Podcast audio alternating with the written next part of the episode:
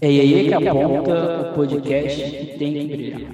Olá a todos, sambistas, sejam bem-vindos ao terceiro episódio do nosso podcast Filhos de Iê.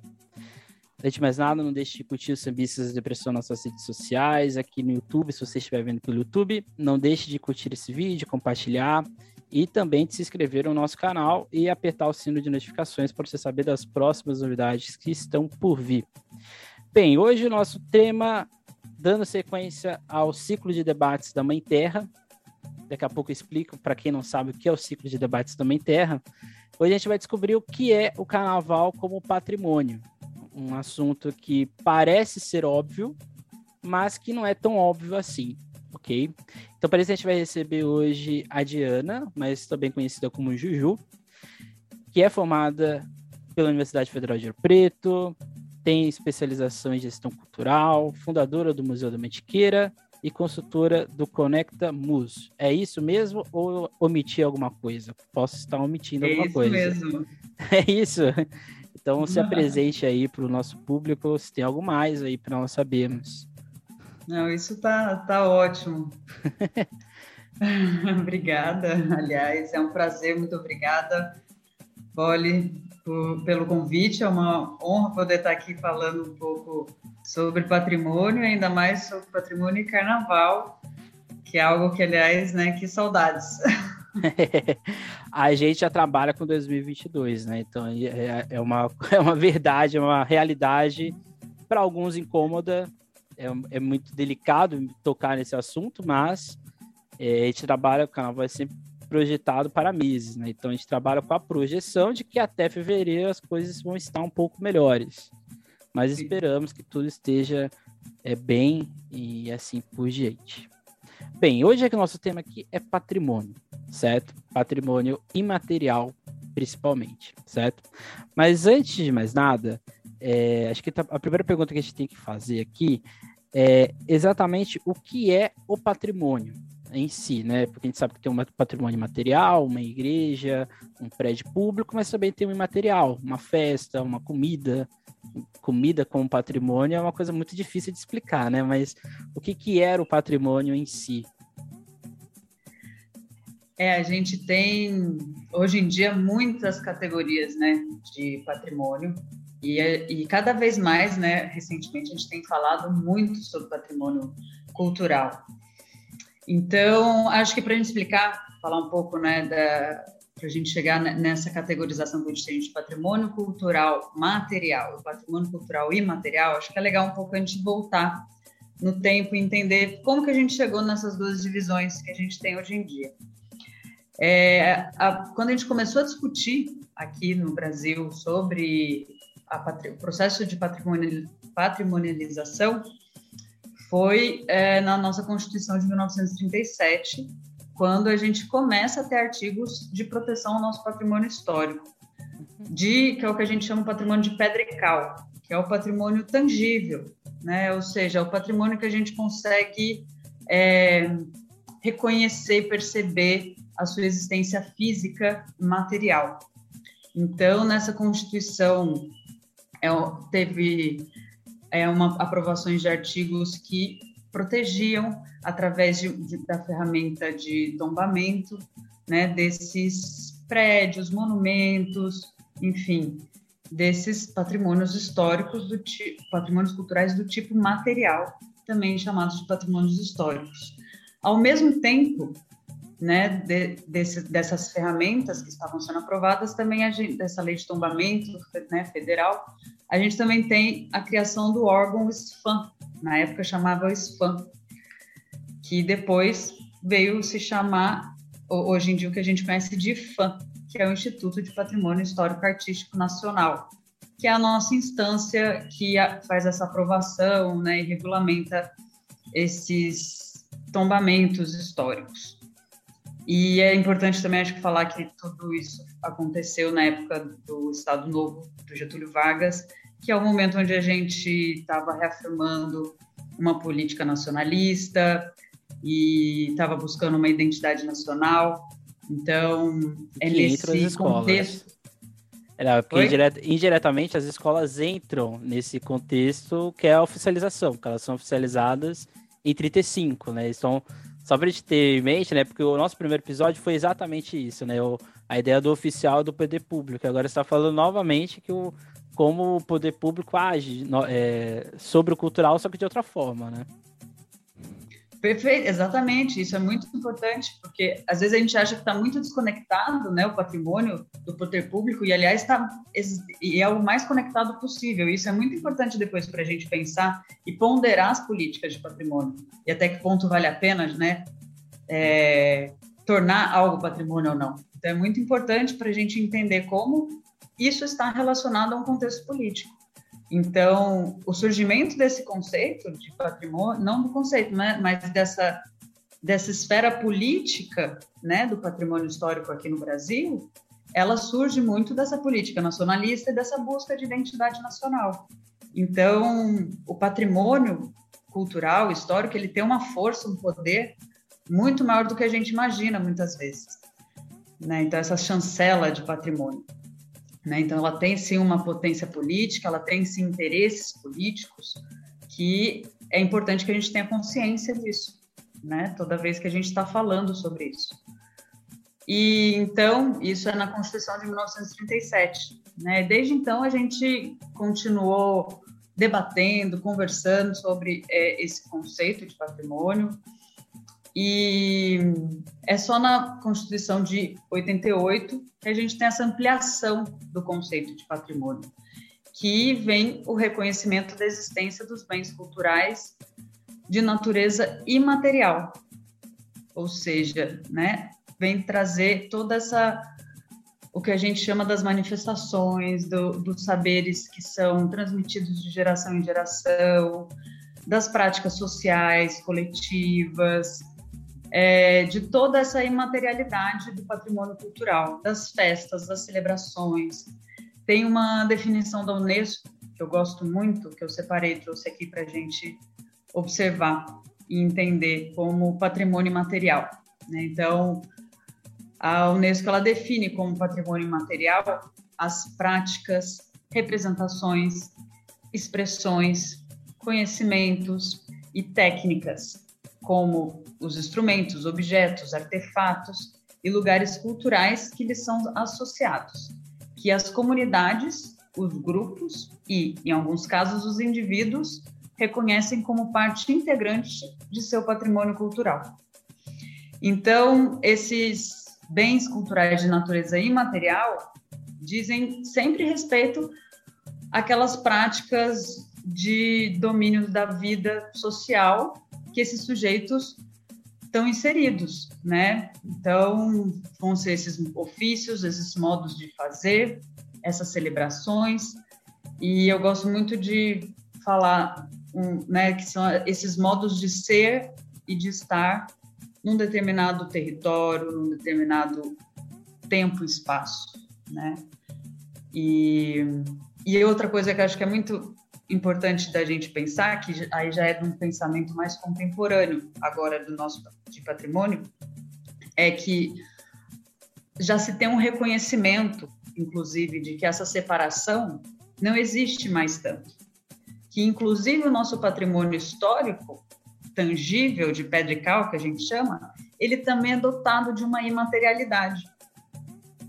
Então, ele tem um, uma, uma, parte simbólica, ele tem uma subjetividade que, que tem o entorno ali dele.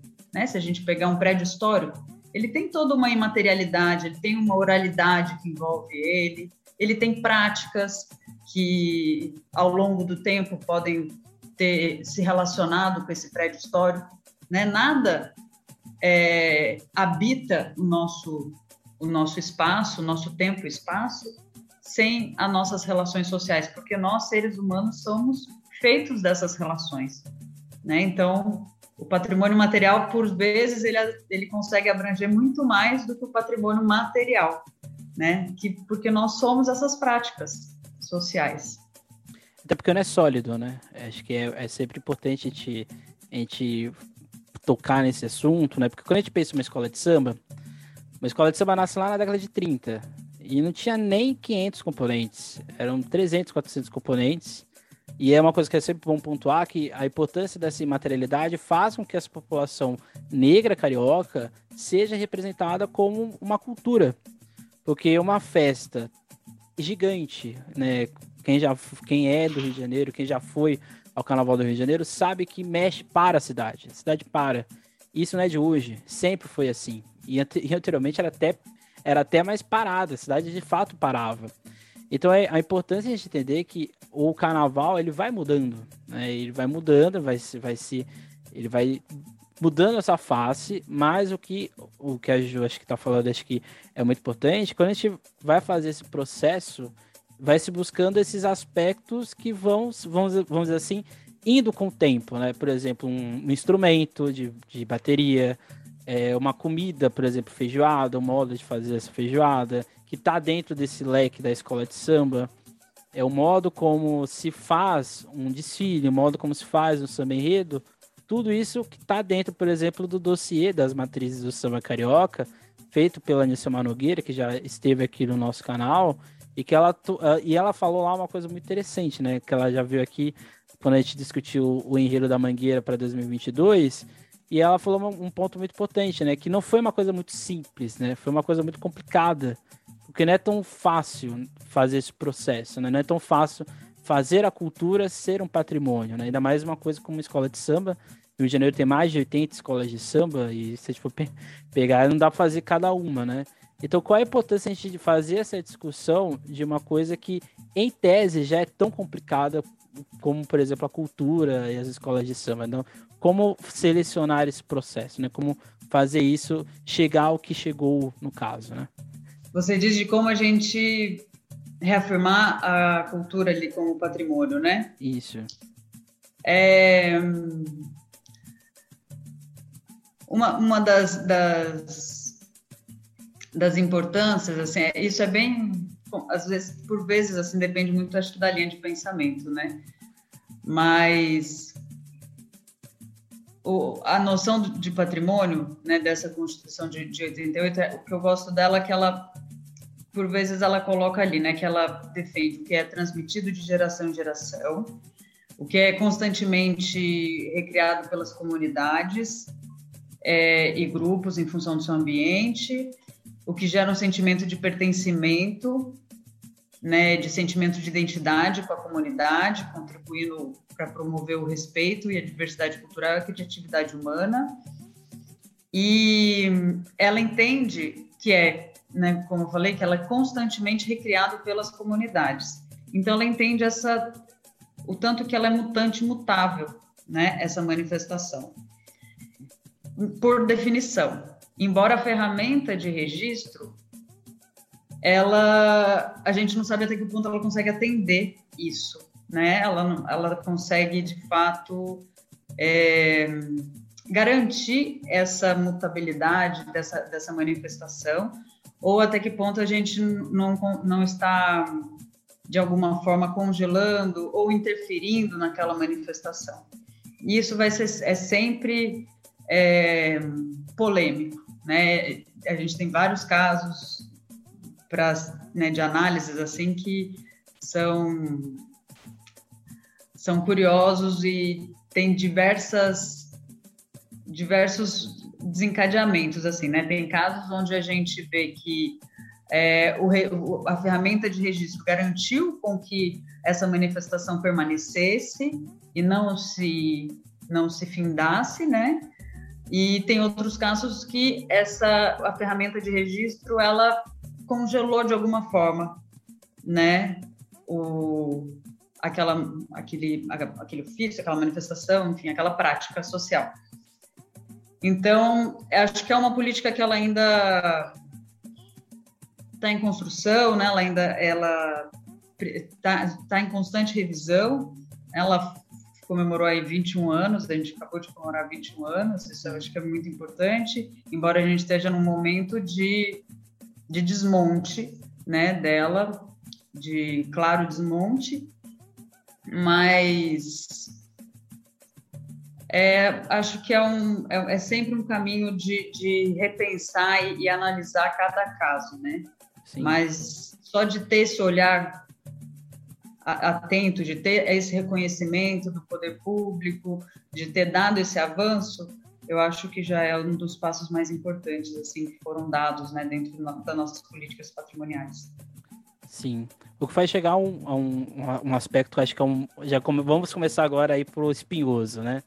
Porque, de certa forma, quando a gente fala de, de algo se, se tornar, vamos dizer assim, legítimo, porque o processo de patrimônio é como se fosse uma legitimidade feita, né? É, se reconhece a importância daquele grupo, daquela prática cultural, da festa chamada carnaval, que é o que a gente está falando aqui como alia-se né, essa questão do patrimônio com a questão turística e do mercado, principalmente mercado econômico, tendo em vista que, de certa forma, isso pode fazer alterações. Porque quando a gente começa a falar em um aspecto turístico no mercado econômico, a gente está falando de interferência. interferências, por exemplo, no mundo do samba, a partir da década de 80, a gente vai ter enredo patrocinado, a gente vai ter é, uma outra divisão dentro do que é uma escola de samba, ou seja, outro, vai se modificando, né? Como que lidar com essa com um objeto que se tornou patrimônio, mas que ao mesmo tempo está lidando com esses interferências que podem, a gente não está aqui falando que isso não deve acontecer, mas que pode gerar problemas, né? Então, como aliar isso? É, isso é uma questão, Bolle, super polêmica mesmo, é o espinhoso e, e, acho que não existe uma resposta exata, assim. Eu acho que é uma análise de cada caso e realmente uma análise de cada caso muito minucioso de se ponderar mesmo os prós e contras. Porque existem casos onde de fato é muito essencial e muito produtivo receber um financiamento externo, receber um financiamento privado, no qual, aliás, o investimento privado pode ter um papel muito importante naquela manifestação. Em outros, já não. Em outros, que acho que em alguns momentos, assim, é, tem que realmente colocar nessa balança, né? O, o que, que precisa de fato ser preservado ali. É, e se essa, como eu falei, né, se essa preservação, ela não está congelando essa manifestação, e o que, que é dinâmico? O que, que é dinâmico nessa manifestação? Eu tenho um exemplo que é muito interessante do, de um bloco de bonecos gigantes do interior do estado de São Paulo, é, que eles ela, ela, é um bloco né, que é tocado por crianças, assim, crianças assim, jovens, né? que é um bloco de bonecos gigantes de Zé Pereira, né? Então tem os batucos e tem os bonecos, assim, eles sempre são jovens e é um bloco centenário do interior, uma cidade bem pequena do estado de São Paulo. E são agora essa nova geração que entrou, essa recente mesmo, é um, são jovens que eles não querem sair só no carnaval. Eles querem sair muito além do carnaval porque eles são assim alucinados pelo, pelos bonecos, eles vivem aquilo muito intensamente e eles querem sair em outros momentos e mas são eles que mantêm essa manifestação viva. Então a, a prática carnavalesca ali dentro desse do, do Zé Pereira, ela está extrapolando, ela está se modificando pelas pessoas que vivenciam essa manifestação. Aí a gente tem os, as pessoas ali nessa cidade, né? Porque como é uma cidade pequena, você consegue perceber todas as gerações. E é um trabalho de história oral que eu fiz ali, né? Então a gente consegue perceber as interações entre todas as, as gerações. Aí as pessoas que são das gerações mais antigas, é, que foram os jovens que nas gerações anteriores levaram essas manifestações por, por um tempo, eles são contra esses bonecos saírem fora do, do período de carnaval, e, enfim, e, e isso está dando um grande embate ali dentro dessa cidade. Os bonecos saem no carnaval ou não saem no carnaval, fora do carnaval. E aí eles recebem agora investimento privado para poderem trocar roupa, para poderem ter, poder sair mesmo em outras épocas. Eles atuam, né, fora do carnaval, atuam em outras festas. Enfim, isso então está modificando de alguma forma, mas também são outras, são essas pessoas que levam essa manifestação, se, se não forem elas também não vai ter. Então, é como é delicado, né? Porque aí se você corta, acaba também a manifestação. Uhum. É eu acho que é a dosagem, né? Acho que esse é um, é um ponto importante, né? Porque, por exemplo, o Rio de Janeiro e São Paulo, São Paulo é um caso à parte, mas vamos aqui para o Rio de Janeiro, que acho que é bem mais visível. O Rio de Janeiro, durante muito tempo, principalmente nos anos 90 e início dos anos 2000, o que mais tinha era enredo patrocinado. Vinha um, um país de não sei aonde, vinha uma empresa não sei aonde, falava, ó, a gente vai te dar aqui X milhões e vocês vão fazer esse desfile. Aí a escola muda, tem que fazer um samba para aquele estilo, porque não pode falar Aí vai mudando, vai mudando, vai mudando. Chega, ao chegar o momento na gestão do, do encapetado Crivella de falar: não, vocês estão recebendo dinheiro, então a gente não vai dar dinheiro. O poder público não vai mais contribuir. Aí isso remo, remodela a escola de samba, porque a escola de samba tem que buscar outras alternativas. E indiretamente, quando ela sai desse modelo do patrocínio, elas vão se redescobrindo. Elas redescobrem a rua, que elas passam a ensaiar na rua elas redescobrem o samba, porque elas passam a remodificar o samba delas. Elas remodificam o que é a comunidade, porque a comunidade é o principal válvula de escape. Se a gente for pensar em São Paulo, que também o carnaval se tornou, a prática do carnaval se tornou patrimônio, é uma coisa totalmente diferente, uma coisa talvez por isso que São Paulo não se tornou o desfile de escola de samba não se tornou patrimônio, porque São Paulo aceita muito fácil a mudança essa interferência, né? Por exemplo, São Paulo, você não precisa fazer uma poética, uma visão artística muito muito complexa, coisa que no Rio de Janeiro é a chave, que foi a, a remodelação com os enredos, com as temáticas, né? E isso, querendo ou não, tá dentro dessa política de patrimônio, porque quando você se torna um patrimônio, fica muito mais fácil você captar um recurso, por exemplo, via Lei Rouanet, via Lei de Blanc, onde, onde várias escolas conseguiram é, esse processo, né? Então, qual a importância de, desse diálogo, né? De uma gestão que saiba fazer isso sem descaracterizar, fazer o ajuste dessa dosagem, com essa com o órgão público do patrimônio, mas também com esse outro órgão público que está ali acontecendo, que às vezes é visível e às vezes também não é tão visível, né? Tem vezes que o carnaval movimenta milhões de reais, né? Então como que como que é essa ligação política, né, entre esses elementos? É, exatamente, é um é um é a balança dos prós e contras o tempo todo, que é dessa indústria cultural, né, dessa do que você vai perder ali, que você vai ganhar aqui em termos da sua da manifestação, principalmente a hora que você começa a trabalhar com essa parte de patrocínio, porque é, às vezes são trocas muito cruéis para a sua manifestação em si e que podem ser muito prejudiciais, sobretudo a longo prazo. Por vezes, às vezes, pode, podem ser escolhas que fazem com que você perca de vez a, a, oportunidade de continuidade da manifestação. Então, é, são escolhas muito difíceis, mas que é, são necessárias, né, todos os dias serem feitas dentro desse universo cultural, assim. Uhum. Mas o que é muito interessante dessa parte da, da do quanto isso traz, né, para dentro da, do carnaval de rua, uhum. né? E como isso se relaciona com o carnaval de rua do, da, do estado de São Paulo, né? É, e o patrocínio, porque a gente reprime muito o carnaval de rua, né? E até que ponto esse patrocínio também não tem cumprido um pouco esse, esse papel, né? Sim. E isso historicamente é um, é um histórico de repressão é, desde de quando a gente fala dos intrudos, que a gente queria comparar isso com os carnavais de Veneza, né?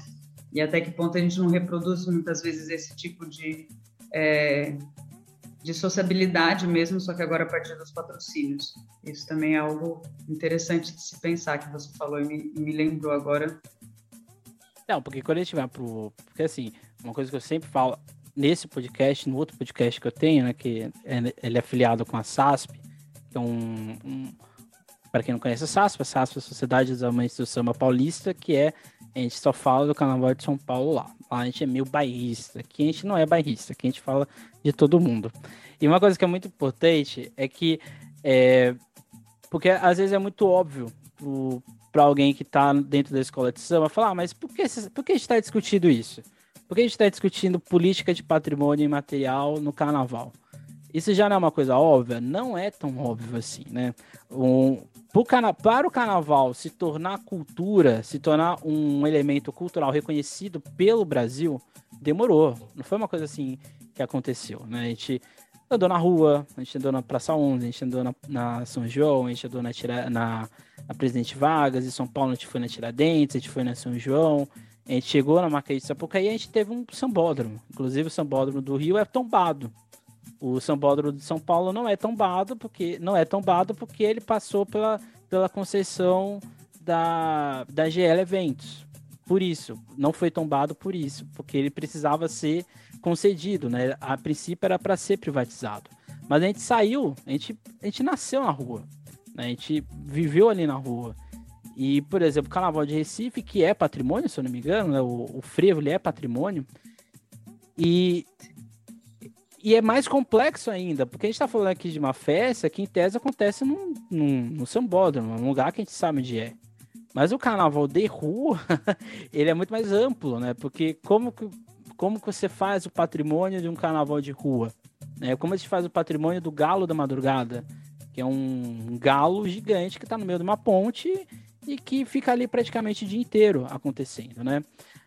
Isso é importante porque, querendo ou não, a gente é uma festa periférica, seja de rua, seja no interior do Rio, São Paulo, a gente é uma festa periférica, a gente é uma festa que não é, ela vai ser sempre atacada na primeira medida possível seja por causa da Covid-19, porque já, já, já se tem a, a, coisa, ah, mas vai ter carnaval mesmo com a, com a pandemia? Pode ser que não tenha, né?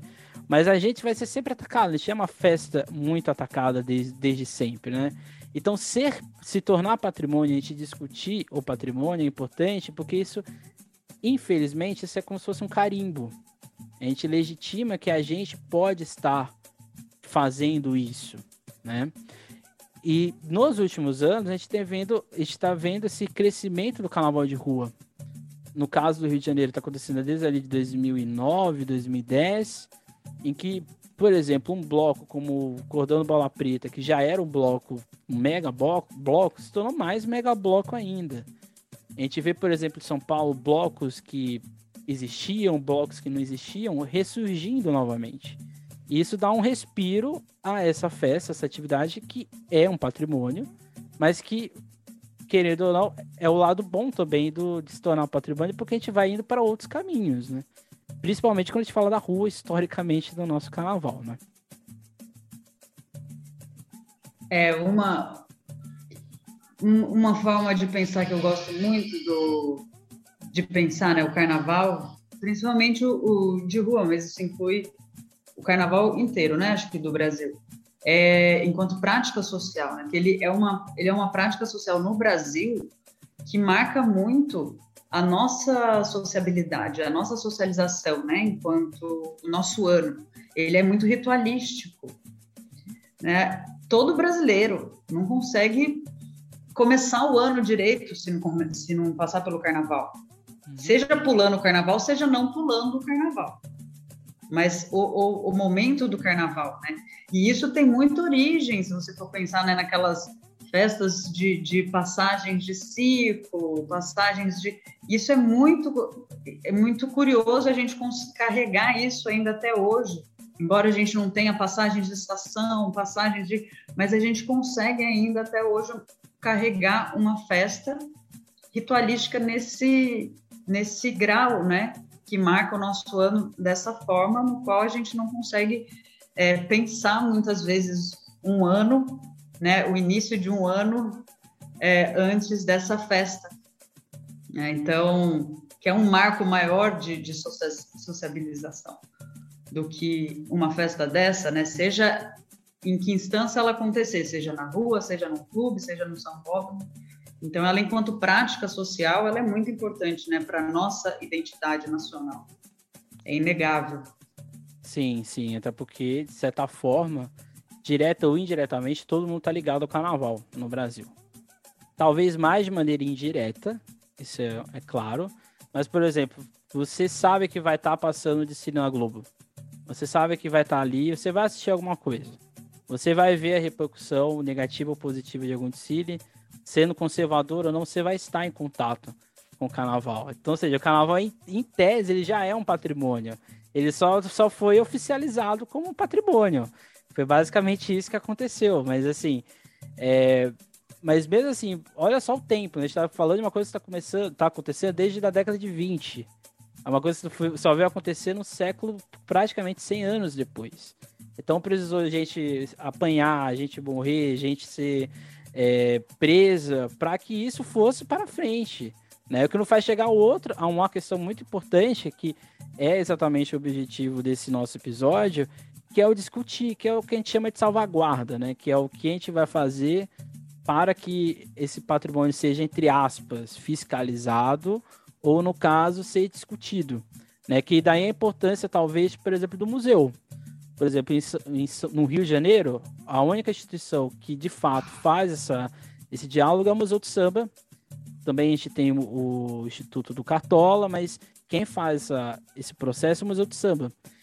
Infelizmente, a gente não tem nenhuma política de patrimônio físico, se assim podemos dizer, do, de museu do carnaval. A gente não tem. A gente tem discussões universitárias e algo do tipo, né? Então, qual a importância de sair do papel uh, de ter um museu do carnaval, já que em tese ele é um patrimônio? já que você é da área de museu. Olha, museu para mim sempre importante, né? Embora assim, a gente esteja num momento é, que é até difícil a gente pensar em ter mais um museu no Brasil, né? Diante da nossa realidade de financiamento, de é, que a gente só está vendo o museu pegar fogo, né?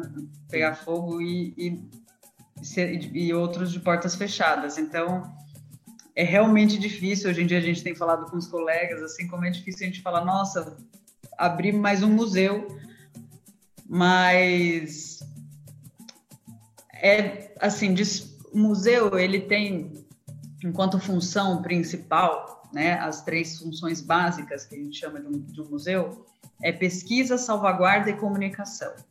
Né? Por que, que um museu às vezes ele é diferente de um arquivo? porque o, o arquivo nem sempre ele tem a sua função de comunicação. Ele existe para a sua entidade mantenedora, que a gente chama, né? Ele existe para é, sustentar aquela lógica arquivística da sua entidade mantenedora.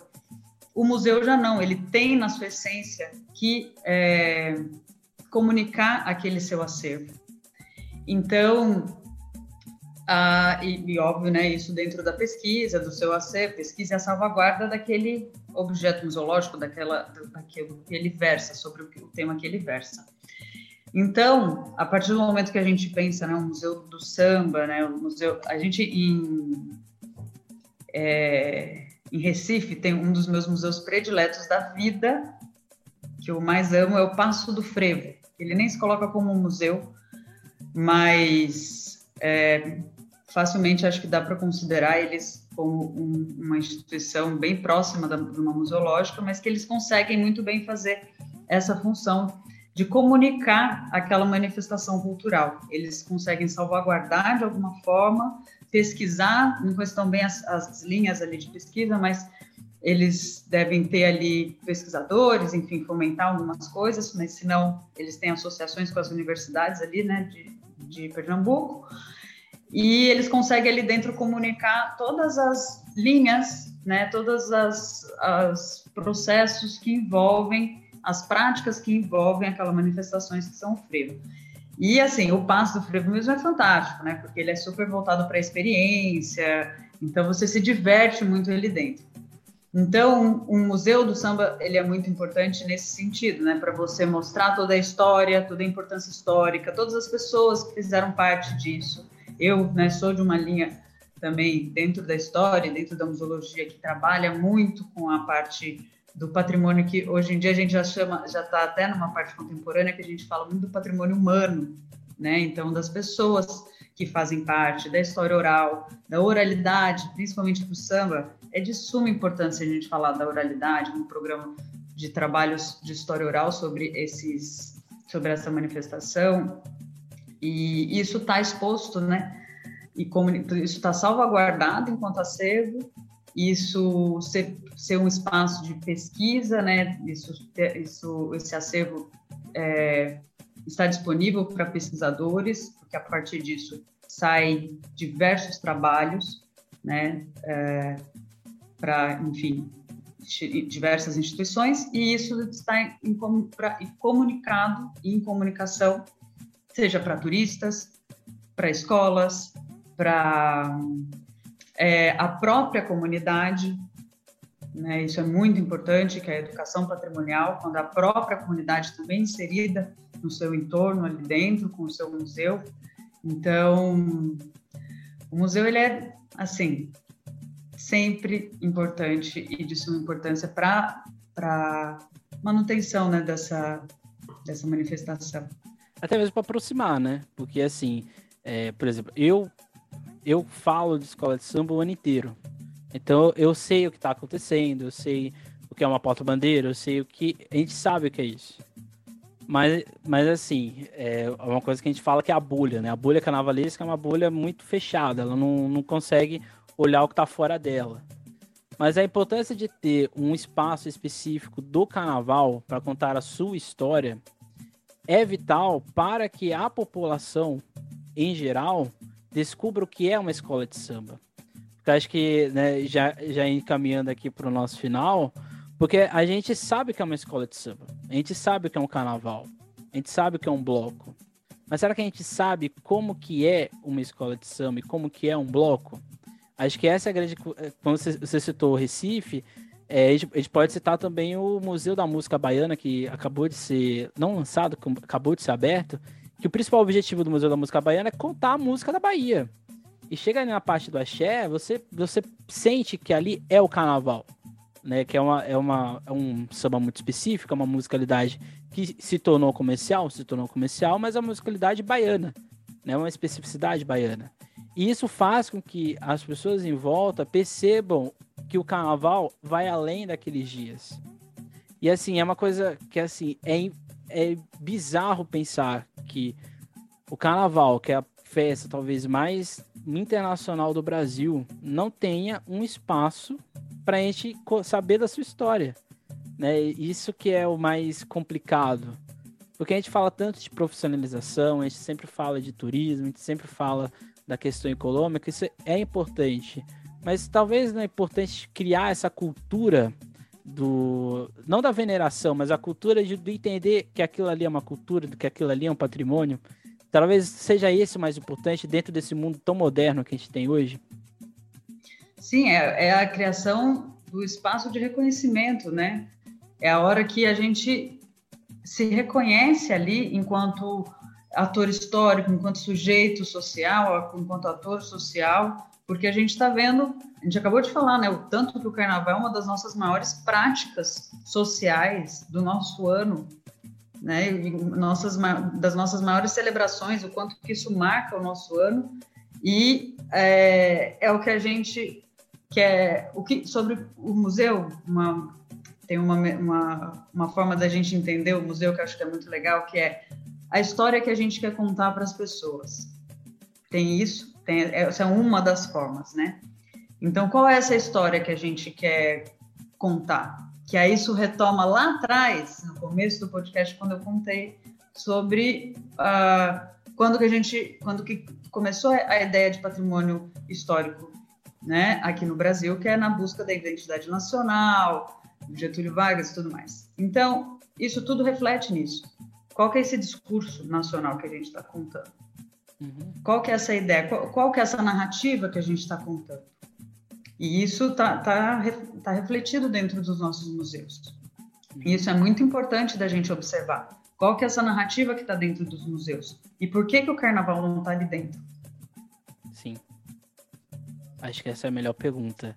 Não, porque acho que assim, a gente investe tanto para ter desfiles luxuosos e tudo mais, mas parece, parece não, é o que acontece, que talvez a gente só se direcione para essa parte. E isso é importante, é importante. Mas o que fez o carnaval de escola de samba ser o que ele é hoje é porque é anos e anos de aprendizado. É anos e anos para é, ter a técnica perfeita para o bailado da porta-bandeira, para baiana girar. Tudo isso, por isso que é importante, né? E é, é, talvez o principal objetivo daqui é de por que discutir o patrimônio, porque tudo isso é um patrimônio. Tudo, toda essa parte cultural, ela foi institucionalizada, foi a gente tem que preservar ela, a gente tem que discutir ela. Porque é discutindo que a gente permite que algumas atrocidades não aconteçam. Né? Por exemplo, vir. É, ah, mas a baiana não pode, pode, pode rodar do jeito que ela quer, ela tem que girar ali só no momento. Não, não pode acontecer isso. Né? Uma senhora de idade girar no momento que é específico, não, ela tem que sair girando o desfile inteiro, os 700 metros da Marquês de Sapucaí, ela vai girando lá, igual o ioiô. E é isso que, e é isso que a gente quer ver. É isso que fez o carnaval ser um patrimônio. É isso que faz é, ver gente de todos os lugares possíveis para nos ver. E é importante a gente começar a pensar no depois, né? De ter políticas, talvez nas escolas de samba não precisa ter um museu. As escolas de samba exporem o que elas fizeram, né, para suas comunidades, porque é assim que a gente vai chegando, né? Por isso que eu sempre falo que o carnaval de rua é essencial. O carnaval de rua nos ensinou que a rua quer folia.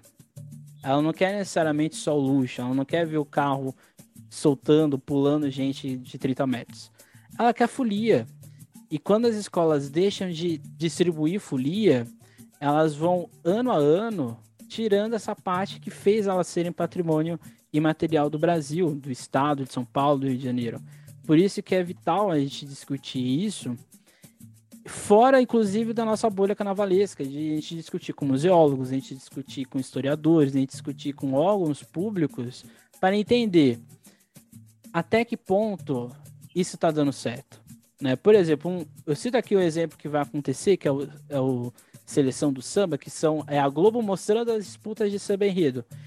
Isso é uma interferência? É uma interferência, porque muda a, o modo de fazer a escolha de samba enredo, que é né, quadra, aquela brigaiada toda, gente jogando cadeira para cima, fazendo vídeo falando que o samba dele era melhor do que venceu, né? Eu sou bonita pra caramba. Isso, isso é uma parte.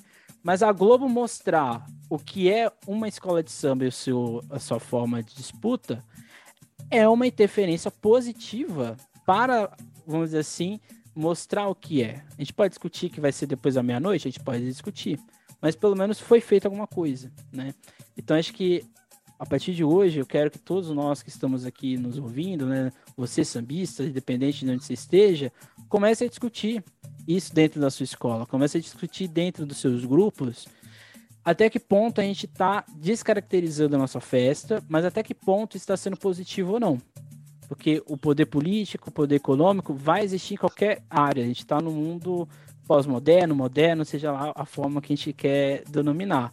E isso vai interferir. A questão é como isso vai impactar. E acho que isso, acho que espero que ficou bem claro aqui nesse nosso episódio. Você tem algo a dizer mais, Juju, para o nosso público aqui entender? Só para quem não entendeu, meu apelido é Bollywood, então por isso que vocês ouviram Bolly, tá? Mas meu é nome é, Emerson. e o meu é Juju, e é Juju, mas meu nome é Diana. E isso são apelidos, gente, de faculdade só. Exatamente. E agora, Bolly, você colocou em público, porque ninguém da minha área profissional sabe isso. Olha só, que loucura. Agora estamos expostos. Agora fomos expostos, mas tudo bem. Acontece. Acontece. Mas foi. Acho que é isso, tudo que eu tinha para falar. É, que... Espero que veja muito mais. Acho que nossa, nós saímos nas nossas bolhas, né? Eu saí da minha, você saiu e... da sua, e a gente ficou aqui numa bolha neutra. Exato, exato.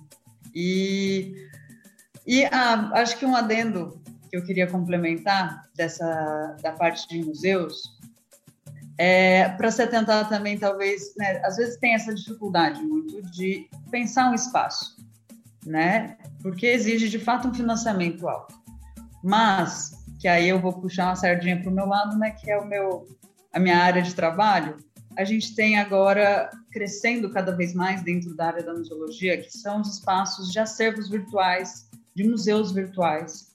Porque uma das partes mais importantes, talvez pode não ser, num primeiro momento, criar um espaço, talvez. Acho que esse pode ser o objetivo final.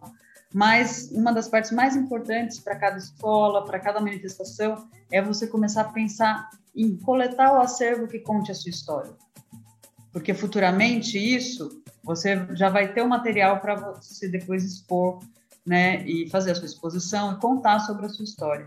Então, muitas vezes um caminho bom de início, né, de pensar, pode ser dentro da virtualidade. E eu acho que a pandemia ela veio mostrar para gente que o virtual ele é um caminho a ser explorado muito mais do que a gente imaginava. Uhum. Então, a gente que às vezes era muito preso numa parte física, né? É, a gente tem um virtual, toda uma parte virtual muito grande aí para ser explorada que às vezes pode atingir públicos muito maiores do que a gente imagina. Sim, ou seja, então é isso. indiretamente você deu uma chamada de atenção nas escolas que não tem departamento de acervo das suas obras. É uma coisa absurda, mas tem escola que não tem quase nada. Então fica aí a dica para as escolas, principalmente as escolas que têm condições e a gente sabe que as escolas tem escola que tem sim condição de fazer isso. De novo, eu insisto aqui para o nosso encerramento. É bonito fazer carnaval bonito? É bonito. É lindo, é maravilhoso. Mas é bonito também daqui a 50 anos a gente saber que esse carnaval aconteceu. E acho que isso é essencial e por isso que é importante discutir que isso tudo que a gente vive é patrimônio. E por isso que é importante, certo? Então, esse foi o nosso episódio de hoje. A gente discutiu exatamente a política de patrimônio. No episódio que vem, a gente vai ter o IEE News, nosso quadro novo, que a gente vai fazer o Jornal do Carnaval, de uma forma bastante esdrúxula, porque é a nossa cara. É, não deixe de seguir o Sabistas Depressão nas suas redes sociais, Instagram, Twitter, Facebook e outras coisas mais aqui no YouTube. Se você gostou desse vídeo, curta. Se você não gostou de alguma coisa, pode comentar também. Se você gostou, também comente. Sempre com respeito, tá, gente? E também não deixe de seguir os sambistas e de clicar no sino de notificações. É isso, esse foi o nosso podcast de hoje. E nunca esqueçam, nunca deixe de sambar. E se você precisa tomar a segunda dose de vacina, tome. Se você tem algum idoso na sua casa que precise tomar, também leve ele para tomar a dose de reforço. É isso, até mais, tchau. E nunca esqueça, nunca deixe de sambar.